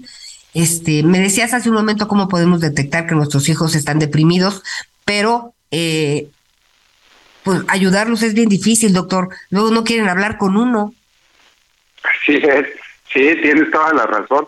Eh, en efecto, mucho de este componente tiene que ver con el estigma, con ese tabú de que eh, yo no quiero que me etiqueten, de que estoy loco, que voy al psiquiatra, que voy al psicólogo, porque eso va a terminar en, discriminación o en burlas o en algún acto eh, parecido. Entonces eso no nos ha permitido que eh, muchas personas de todos los grupos de, de población, todas las edades, les cueste trabajo pedir ayuda. Entonces, no es la excepción con nuestros jóvenes, nuestros jóvenes también. Sin embargo, afortunadamente, en el último año, en los últimos dos años, quienes menos trabajo les cuesta pedir ayuda es a nuestros jóvenes entre 15 y, 30 años. Entonces, ¿cómo eh, ayudarles? Hay que acercarse y es importante escucharlos, porque no, no hay manera eh, mejor de saber lo que está pasando el otro que escucharlo, justamente. Entonces, eh, no solamente cuando tienen depresión, sino en todo momento aprender, establecer comunicación, establecer vínculos. Y cuando ya estamos ante un problema como el que dices, ok, mi hijo ya tiene depresión, no quiere hablar conmigo, probablemente a través de los hermanos, de la demás red de apoyo, los abuelos, los que estén cerca, alguien que se pueda acercar a escucharlo, ofrecerle ayuda, desde luego, y decirle que esto no es ningún tabú, ni ningún problema que no se pueda solucionar, que tiene cura, que tiene tratamiento y que va a estar mejor y que no tenemos por qué estigmatizar y que no va a ser juzgado si él va a requerir tratamiento. Es importante. En el sector eh, sí, perdón, doctor, en el sector salud, ¿por dónde podemos eh, llegar? ¿A dónde nos atienden? Sí, el, eh, el si alguien tiene su derecho a audiencia para el IMSS, que es el Instituto eh, de salud eh, eh, o el ISTE, quien lo tiene, pues sería conveniente que se acercara a sus clínicas familiares, que ahí comentara a sus médicos y cuando no se tiene esto, a cualquier centro de salud de las secretarías de salud, ya sea de su estado, de su municipio o a nivel federal, también hay. en algunos estados ya está disponible el INS Bienestar, ahí se pueden acercar, tengan o no derecho a audiencia, y eh, tenemos un número que es la línea de la vida, que es eh, precisamente para casos y padecimientos mentales, que es el 800 911 2000 las 24 horas del día va a haber operadores ahí que nos van a ayudar. A veces estamos ante una crisis porque eso es importante. Si alguien tiene pensamientos suicidas que nos pueda eh, llamar de inmediato o su familiar marcar y pedir ayuda, no es necesario que sea propiamente el paciente, puede ser la mamá, el papá o algún familiar eh, que esté alrededor, el 800-911-2000, la línea de la vida, ahí podrán encontrar asesoría y si es necesario trasladarse o tener una consulta o confirmar un diagnóstico o en casos graves una urgencia, ahí también nos podrán ayudar. Doctor, pues la verdad te, te agradezco mucho este, pues este este repaso de lo que tenemos que hacer como adultos este para para ayudar a nuestros jóvenes y estar conscientes de que se puede se puede ayudar se puede hacer mucho para que las personas que queremos pues no se sientan solas este y manejemos no digo todos de una manera o de otra casi puedo estar seguro que hemos pasado por este tipo de momentos, nada más hay diferentes formas de salir adelante y pues hay que empujar a nuestros jóvenes, a nuestros adultos mayores pues simplemente hacerlos sentir que no están solos. Así es, que sepan que no están solos eh, y que sepamos todos que las tres esferas de la salud es la parte física, la parte mental y la parte social. Y cuando vamos a tratar o alguien tiene depresión es importante estar atentos de estas tres esferas. De acuerdo, pues muchísimas gracias por haber platicado con nosotros. Eh, siempre presente el doctor Juan Manuel Quijada, director general de los servicios de atención de psiquiatría del sector salud. Gracias, doctor. Gracias a ustedes. Muy buena tarde a todos. Muy buena tarde. Pues sí, Miguel, a estar pendientes. Sí, hay que estar muy pendiente, hay que estar muy pendiente de los, hay que estar muy pendiente de los jóvenes, que además, ojo, es un tema que también a los adultos les pega y les pega de forma de forma pues más, más constante de lo que pueden ustedes imaginar. Oye, Anita, pues aquí siempre hablamos de pronto de cómo están las estaciones del país, no sé tú qué opines, pero hoy confirmo y ratifico algo que en lo personal siempre he dicho, si hay algo que no está funcionando en este país y no sirve, es la oposición política. No puede ser, después de todo lo que ha sucedido con el país, que el PAN, que el PRI, que en el PRD, que crearon esta alianza de Va por México, que para mí es una auténtica vacilada, no se pueden poner de acuerdo y siguen simple y sencillamente cada uno viendo por sus intereses, pues yo creo que más que personales. Lo que sí está claro, y no sé, insisto, tú qué opines, que el país no les importa mucho y que siguen ellos cada quien con cada, con sus aspiraciones personales. Hoy se tenía que presentar o se tiene que presentar finalmente esta alianza. Hoy se vence el plazo en el Estado de México para que digan si van con alianza o no van con alianza convocaron desde las 11 de la mañana, ya son las 12 del día con 17 minutos y simple y sencillamente no aparecen. El que sí está muy listo y puntual es nuestro compañero Gerardo García y nos tiene más detalles acerca de esto. ¿Es plantón, Gerardo, o simple y sencillamente siguen sin ponerse de acuerdo? ¿Cómo estás, amigo? Hola, ¿qué tal? Muy buenos días. Te saludo a ti y también al auditorio. Siguen sin ponerse de acuerdo. Y es que la solicitud de registro de la Alianza Va por México para la gubernatura mexiquense se aplazó bajo el argumento de que al sumarse nueva alianza, un partido con registro local, deben adecuarse el documento, pero a la cita previamente solo llegaron las huestes del PRI y el PAN con la ausencia evidente del PRD. El acto fue convocado a las 11 de la mañana de este día, aunque el plazo para suscribir la coalición o candidatura común vence el 14 de enero. Es decir, hasta el día de mañana es cuando tienen los partidos. A las afueras del Instituto Electoral se mantuvieron a la expectativa las huestes del PAN y el PRI con lonas y pancartas, los segundos con porras y aplausos, aunque se hizo visible como lo destacamos la ausencia de la militancia del PRD que ayer manifestó en Ciudad de México cuando ya se hizo todo este anuncio mediático de que se retomaba la alianza Va por México, que estaban inconformes en la repartición de las candidaturas para la elección presidencial y la jefatura de la Ciudad de México. Ante, antes del mediodía, tanto en la explanada como al interior del Consejo General del GEM, se retiraron eh, los, eh, los que asistieron por parte del PRI y el PAN, que incluyó también a diputados y alcaldes sin que la mayoría dieran algún pronunciamiento. En entrevista, el coordinador de los diputados federales mexiquenses del PRI, Miguel Sámano Peralta, confirmó que ya no se realizó esta solicitud de registro debido a que harán ajustes de la coalición al subir también a nueva alianza. Este anuncio que se dio a conocer eh, antes de la, medianoche de, de ayer precisamente en donde ya este partido había ido en alianza con Moreno y PT en la pasada elección en el 2021, en el 2017 había ido también en alianza con el PRI y hoy regresa también. En el PRD, el líder de la corriente de Nueva Izquierda, Arturo Piña García, admitió que está tenso el clima y que se deberá afinar los detalles, aunque hay tiempo y que ellos confían en que sí todos eh, se puedan llegar a un acuerdo y que el día de mañana, cuando es el plazo, ya se pueda registrar esta alianza de Va por México por la gubernatura mexiquense, que como ya todos también sabemos, el que le, el que le corre el cargo, el siglado, es decir, el que tiene, el, quien va a postular la candidatura, va a ser el PRI. El reporte que tengo desde el Estado de México. Y que en este caso, bueno, ayer ya se decía y se anunciaba Alejandra del Moral, Enrique Vargas, ahí mandaba Enrique Vargas del Villar, el, alcalde Leímos unos mensajes de solidaridad. Primero, bueno, al final tratar ahí de ser este un poco un poco unidos, pero yo regreso al tema del PRD, Gerardo Anita, Jesús Zambrano ayer después de esta reunión en todos hablaron salió enojadísimo porque dijo, "Ya el PRI y el PAN se pusieron de acuerdo, ¿eh? Ya dijeron, "Ah, tú PRI pones el del 2023 y tú, PAN, pones en el 2024, por lo menos para jefe de gobierno, porque el presidente todavía no queda claro y ayer lo platicábamos, pero dice, a mí me dejaron prácticamente fuera. Mira, la verdad es que qué mal hacen estos políticos en exhibirlo. sinceramente me sorprende Jesús Zambrano porque es un hombre que tiene muchos años en esta experiencia política y voy a decirles por qué creo que está mal. No pueden salir a exhibir los pleitos que tengan internos.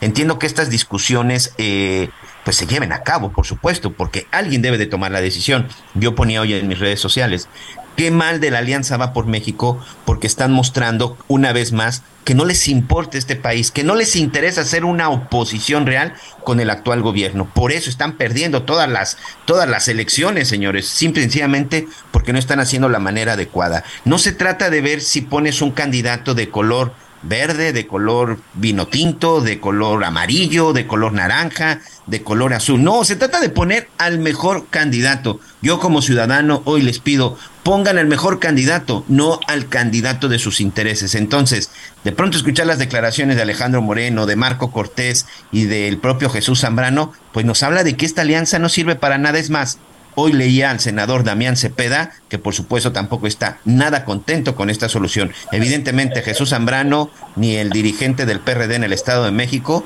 apareció esta mañana, Gerardo.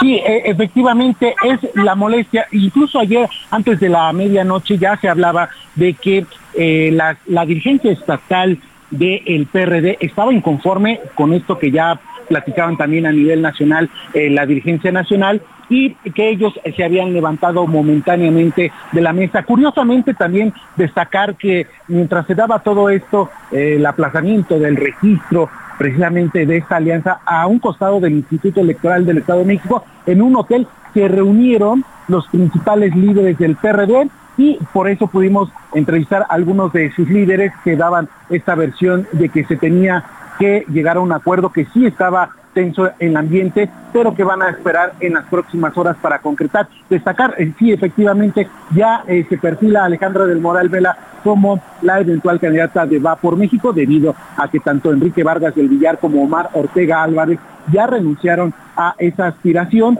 También quedan sin efecto los procesos internos que, tuvieran esos partidos eh, políticos y vamos a esperar entonces qué es lo que se llega porque van a girar la liga, van a agotar los plazos y será hasta, hasta mañana, antes de las cero horas, cuando tienen el paso para ya ponerse de acuerdo, pero hay esa división. Y no puedes, o, sea, cuentas regresivas. Si es hoy o hoy, hoy, de que se tenga que afirmar esta, esta alianza y se tenga que registrar, ¿verdad? Mañana ya no sirve. Eh, sí, todavía mañana. Mañana vence el, plazo el 14, el día, el, día 14. Ah, cierto, cierto, cierto, cierto. Hasta el día de mañana. Eh, antes de las cero horas, antes de que inicie el domingo, ellos tienen que estar aquí en las instalaciones del Instituto Electoral del Estado de México para firmar esa alianza. Cosa distinta que también aprovecho para comentarlo al auditorio, es lo que pasa con Morena PT y el Verde Ecologista, que ellos ya se pusieron de acuerdo. El día de mañana también tienen programado un evento y eh, lo que se adelanta es que previo a ese evento que se tengan en el centro histórico de la capital mexiquense, vengan a registrar previamente la alianza y ya de ahí arranquen, porque ya inician también las precampañas a partir del 14 de enero. Bueno, pues ahí está Gerardo. Si llegara a suceder algo antes de que terminemos, nos enlazamos contigo. Muchas gracias. Muy buenas tardes. Anita, esa es la diferencia de lo que ha estado sucediendo. Es una tragedia. no, pero vaya, de veras, esta oposición. Los pesos y, contra, la oposición en este país es una vergüenza. Vamos a una pausa. Conéctate con Ana María a través de Twitter, arroba Anita Lomelí. Toda la información antes que los demás. Ya volvemos.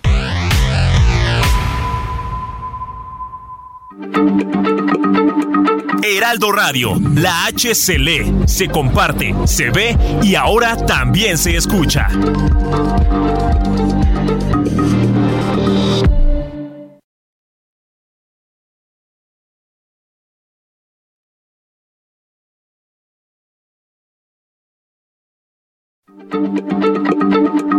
Heraldo Radio, la H se lee, se comparte, se ve y ahora también se escucha.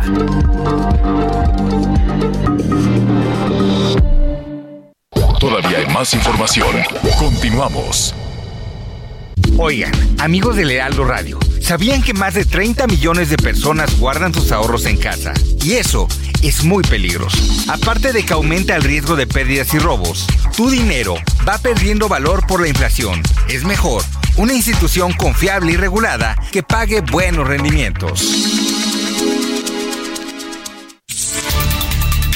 El gobernador de Morelos, Cuauhtémoc Blanco, anunció cambios en su gabinete para fortalecer las acciones de vinculación y atención que lleva a cabo el gobierno del estado con los distintos sectores de la sociedad. Víctor Mercado Salgado asumió este jueves el cargo de coordinador de asesores de la oficina de la gubernatura, quien tendrá la responsabilidad de proponer y desarrollar las estrategias que contribuyan al cumplimiento de los lineamientos del Ejecutivo Estatal. Mercado Salgado durante más de cuatro años estuvo al frente de la Secretaría de Movilidad y Transporte, donde logró dar una estructura funcional y atención eficiente a la ciudadanía. Por su parte, Eduardo Galás Chacón es quien a partir de esta fecha asume el cargo de secretario de Movilidad y Transporte en el Estado. Para Heraldo Media Group, Antonio Bautista.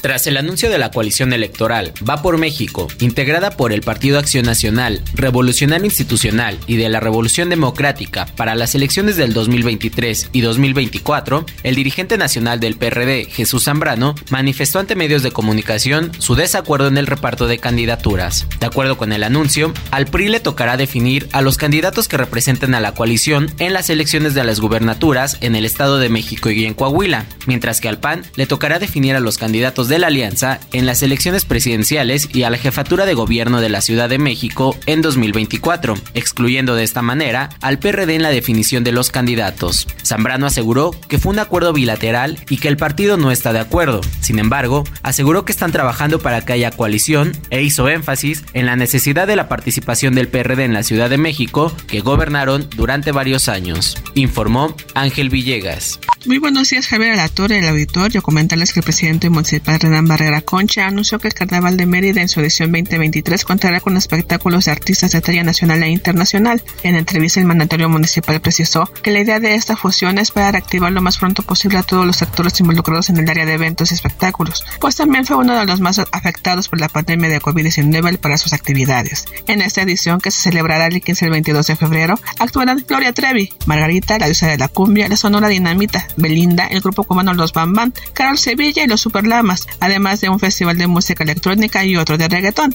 El Carnaval de Mérida 2023 tendrá entrada libre y la mayoría de los espectáculos serán gratuitos, reportó para el Heraldo Media Group Lisbeth Lucero.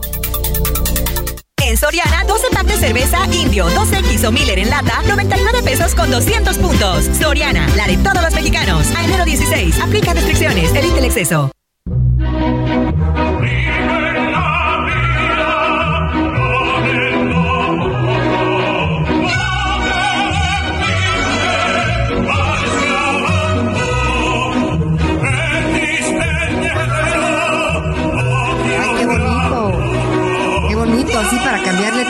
Qué gusto.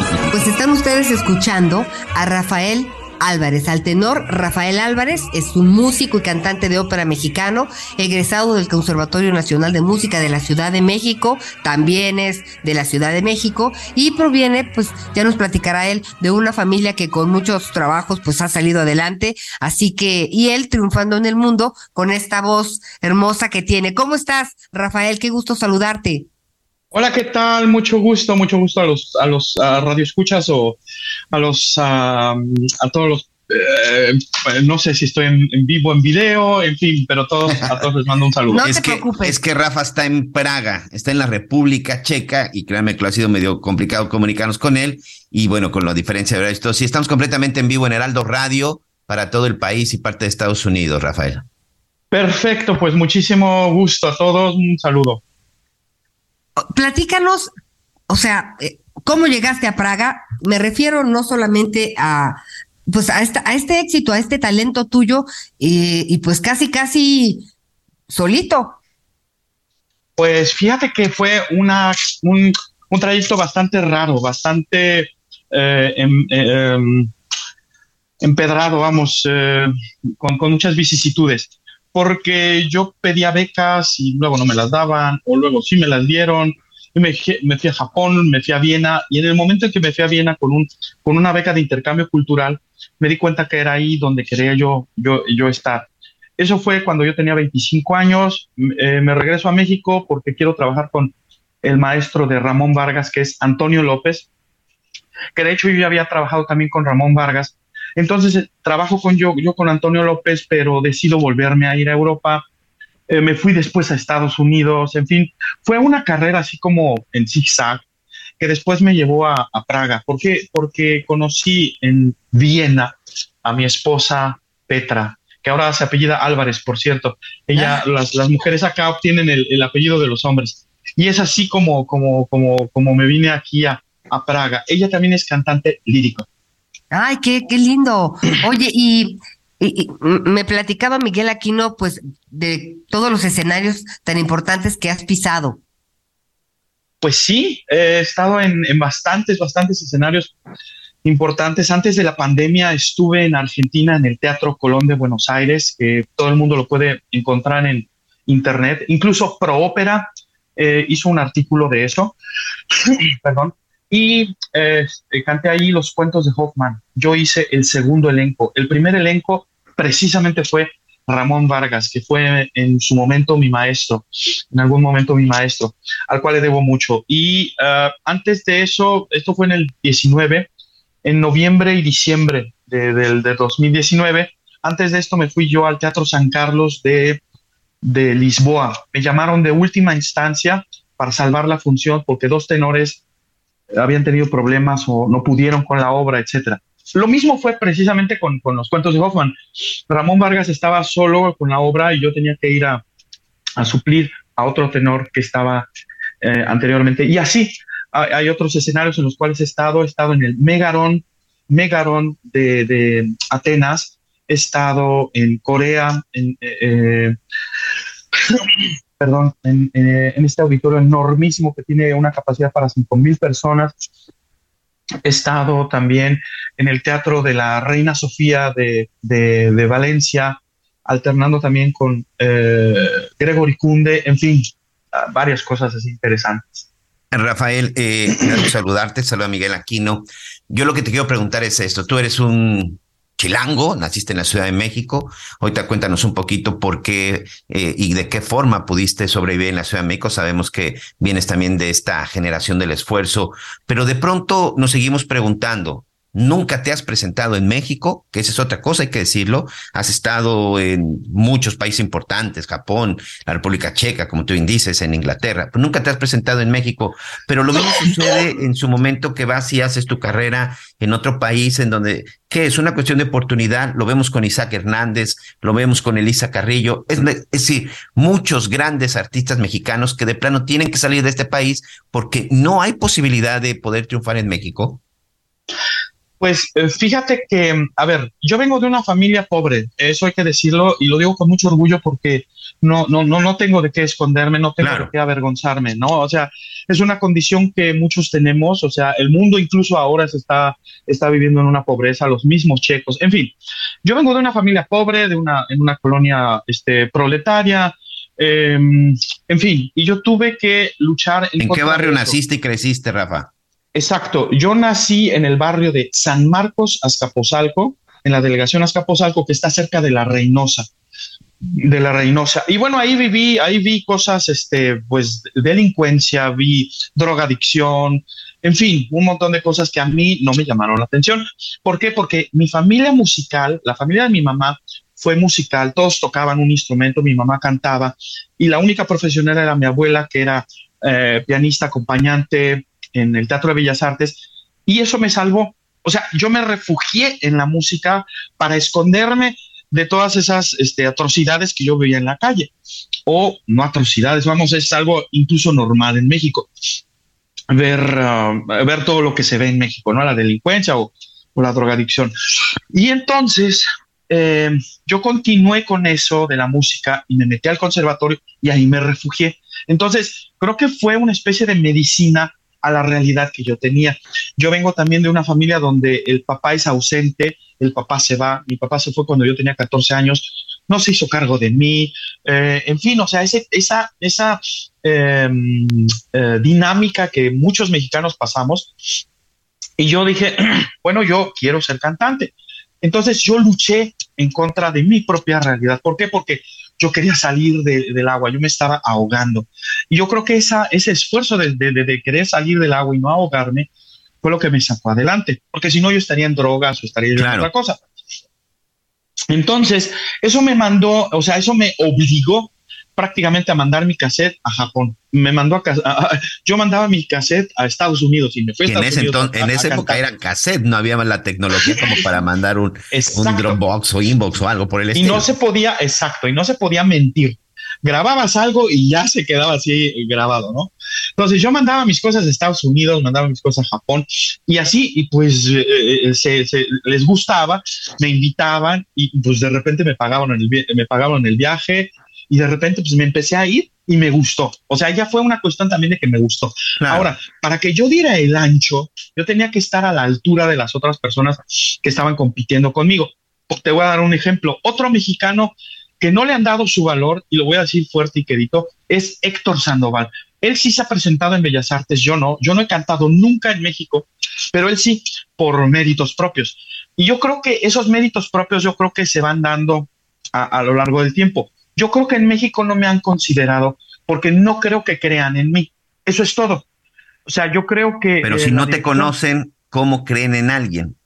Pero fíjate, por ejemplo, en el caso de la, de la, de la dirección de la ópera, este, eh, del señor Alonso Escalante, yo a él lo conozco, él me conoce y pues yo no sé qué pase, o sea, yo alguna vez le escribí un, un correo electrónico, tal vez no le llegó, sí, o sea, son cuestiones de que pues, yo no sé, o sea, yo perdí su contacto personal. ¿Tú quieres cantar en México? ¿Quieres presentarte en México? Fíjate que sí, pero por okay. gusto. O sea, okay. no porque no porque me tengan que invitar. O sea, si yo no soy monenita de oro, pues no le puedo gustar a nadie. O sea, no le puedo gustar a cada una de las personas. Y si la dirección de la ópera, eh, dirigida por el señor Alonso Escalante, considera que yo no soy apto para ellos, pues así lo consideran ellos. Y yo creo que todo el mundo tiene. Pero puedes, tiene... pero puedes ingresar a otras áreas o puedes sí, o sea, otras cosas. Exacto, o sea, yo puedo cantar en la calle y, y, y ya me verán y todo. ¿Y cuándo te vamos a ver por acá, Rafael? Pues fíjate que no hay fecha porque en la Ciudad de México no tengo ni siquiera que ir. O sea, mi hermano se murió hace siete años y yo tuve que eh, eh, arreglar todos los papeles y todo como para finiquitar ese vínculo que yo tenía con México. Entonces no tengo ahora, no tengo a nada que ir a la Ciudad de México. Sin embargo, voy a ir de visita o este, a, a, la península de Yucatán y este, a Quintana Roo. Eh, ah, para pues visitar, aquí te veré. Para visitar, pues sí, a visitar a una gran, gran amiga que se llama Mónica de Ávila Lozano. Y claro, a ustedes, Miguel, a todos ustedes, pues, pues con gusto nos vemos y nos echamos un tequila, cantamos, cantamos alguna canción y todo lo que quieras. Pero así me gustaría que escuchara a alguien este mensaje, por, pues para que simplemente por curiosidad observe mi carrera. Fíjate que yo le he cantado a los Muy checos bien. en checo. Yo, le yo he sido uno de los pocos extranjeros que han cantado el repertorio checo. Eh, o sea, ¿me entiendes? O sea, sí, claro, claro. Checo, cantando en checo para los checos. Un repertorio, por ejemplo, el, el Príncipe de la Rusalka, que está en internet todo esto, documentado. Yo hice el Príncipe de la Rusalka y cuando yo escuché eh, la, la, opinión de un gran amigo mío que se llama este, el señor Rábago, Mauricio Rábago, me dice, oye, ¿qué crees? Yo le pregunté al señor Alonso Escalante y me dice que tú no tienes tiempo, que tu agenda estaba muy llena. Yo le dije, pues que yo me acuerde, yo no, no recibí ninguna llamada. Entonces yo creo que son malos entendidos. Sí, yo creo y, que, y, yo creo que el señor, exacto. Dime. Y siempre, y siempre habrá tiempo para corregirlos.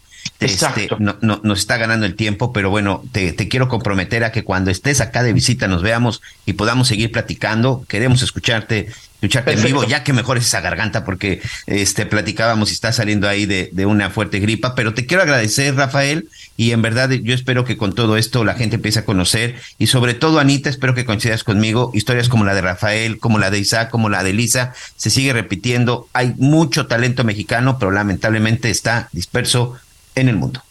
No un importa, abrazo hay que luchar. Un abrazo. Gracias, un abrazo, Rafa. Felicidades y que sigan los éxitos. Muchas gracias. Igualmente. Gracias. Hasta luego. Hasta luego. Pues Anita. fíjate que de estas hay muchas historias, Miguel, a veces con más, con, con mayor reconocimiento o no, lo cual es una pena.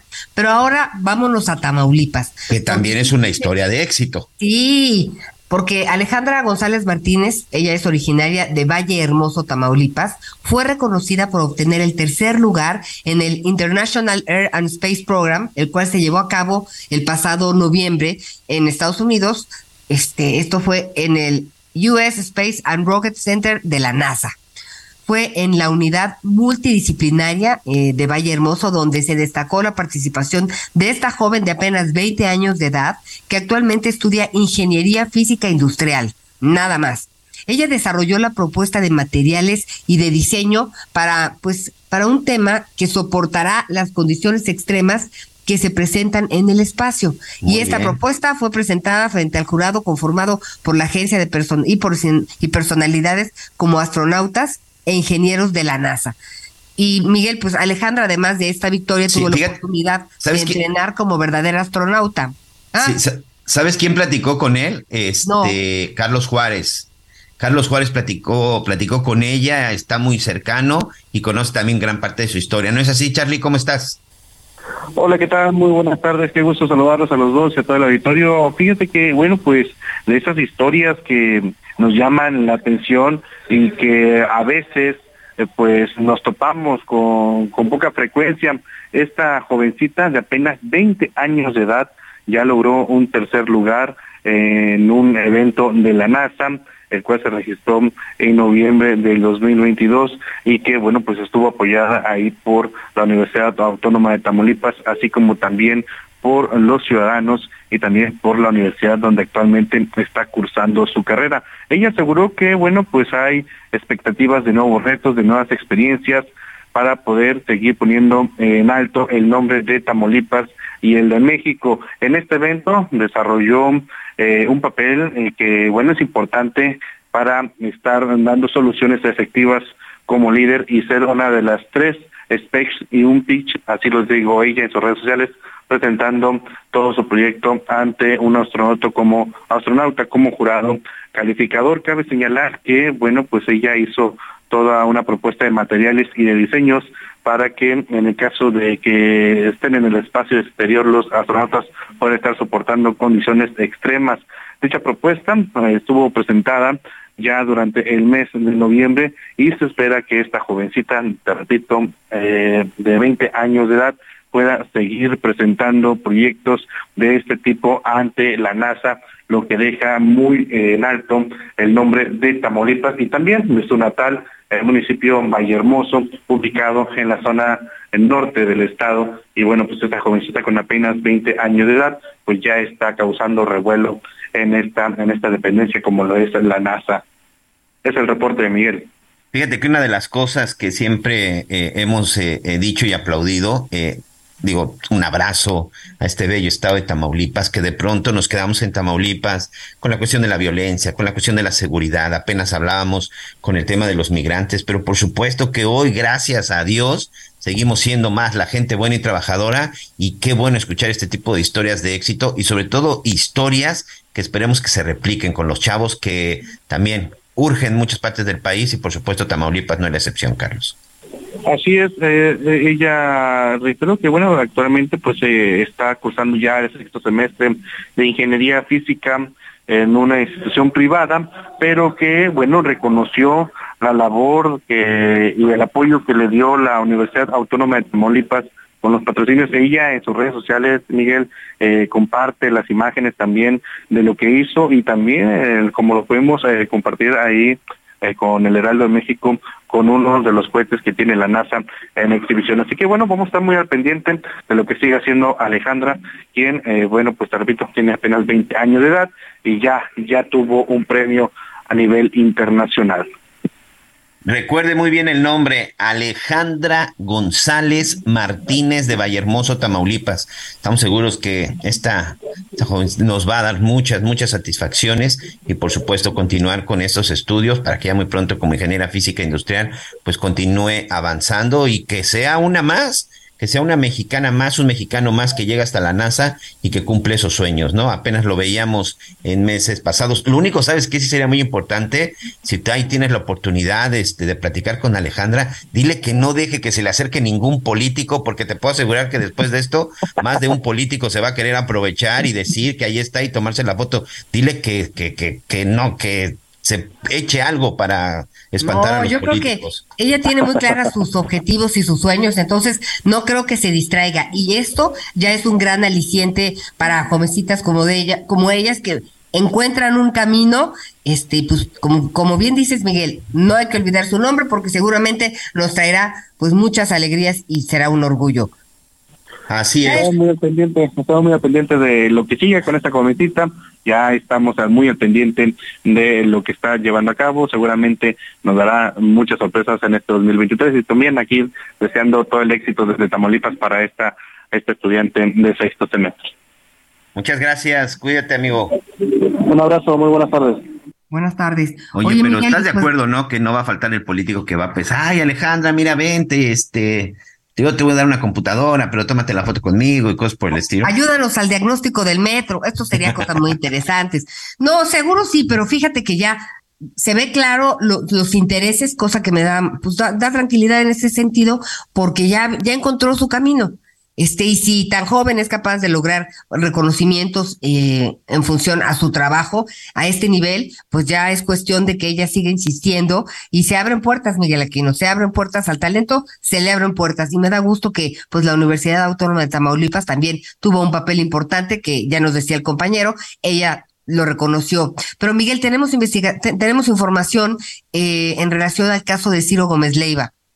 Sí, bueno, lo escuchábamos también ya al principio, ya se dio este traslado, ya se dio esta consignación del último sujeto, de este personaje identificado como Héctor, que ya ingresó al reclusorio sur. Este último es ya el número 12 de los detenidos en el caso de Ciro Gómez Leiva y es señalado directo como el sujeto que aparece en la motocicleta y quien dispara en directo a la ventanilla del del periodista. Este sujeto es el autor material, es decir, es el que va en la parte de atrás de la motocicleta, de acuerdo con las autoridades. Bueno, pues ya fue ingresado al reclusorio sur y en espera de que se continúen los avances de las mismas. Ya son 12. 11 que presentó ayer el secretario de Seguridad Ciudadana Omar García Harfuch, 11 más este ya son 12, lo que aún todavía no se dice y queda claro qué fue lo que sucedió y sobre todo quién es el autor material de este atentado que casi le cuesta la vida al periodista y al comunicólogo Ciro Gómez Leivanita. Y pues vamos a estar muy pendientes y vamos a dejar que avance la investigación. Vamos a dejar de que avance la investigación, que hagan las cosas como deben de ser, para que se haga de una manera correcta, que se haga de una manera eh, inteligente y sobre todo pues que se tenga la información cierta y precisa y que se detengan a todos, a todos los responsables, como debería de hacer y debería de ser en todos los casos no solamente porque se trate ni de un periodista, ni de un político, de una persona famosa. Así debería de ser en todos, en todos los casos. Pues Miguel Aquino, ya estamos por despedirnos, ¿no? Eh, le recordamos que ya estaremos completos el lunes. Javier Alatorre ya estará de regreso. Este, y pues hoy tocamos muchos temas muy importantes. Miguel Aquino, me quedo con el tema de, de la depresión que nos puede pegar a todos, pero no estamos solos, no hay caminos, pero es muy importante esto de las redes de apoyo que, que nos comentaba el doctor, porque pues estas redes de apoyo son las que te pueden sacar adelante y ayudarte en un momento de estos este, tan difíciles, Miguel.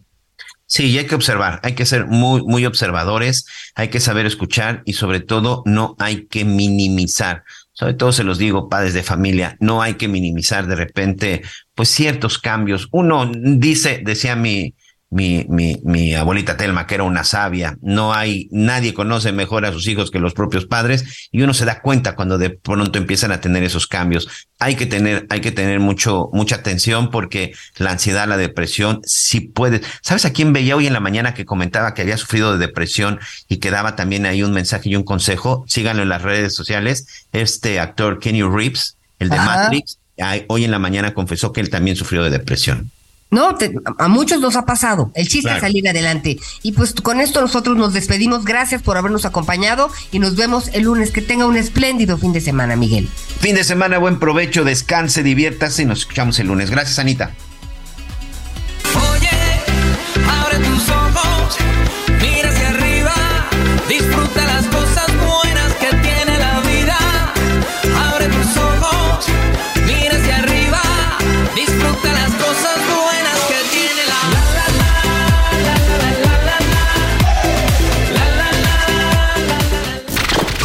Gracias por acompañarnos en Las Noticias con Javier La Torre.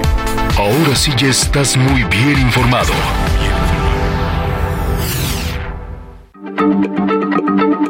Heraldo Radio, la H se lee, se comparte, se ve y ahora también se escucha.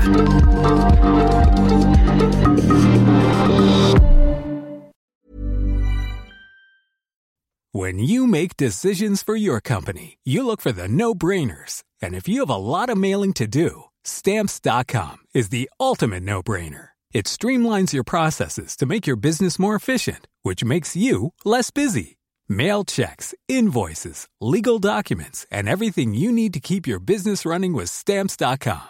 Seamlessly connect with every major marketplace and shopping cart. Schedule package pickups and see your cheapest and fastest shipping options from different carriers with rates up to 89% off USPS and UPS rates. And with the stamps.com mobile app, you can take care of mailing and shipping wherever you are. Make the same no-brainer decision as over 1 million other businesses with stamps.com. Sign up with code program for a 4-week trial plus free postage and a free digital scale. No long-term commitments or contracts. That's stamps.com. Code program.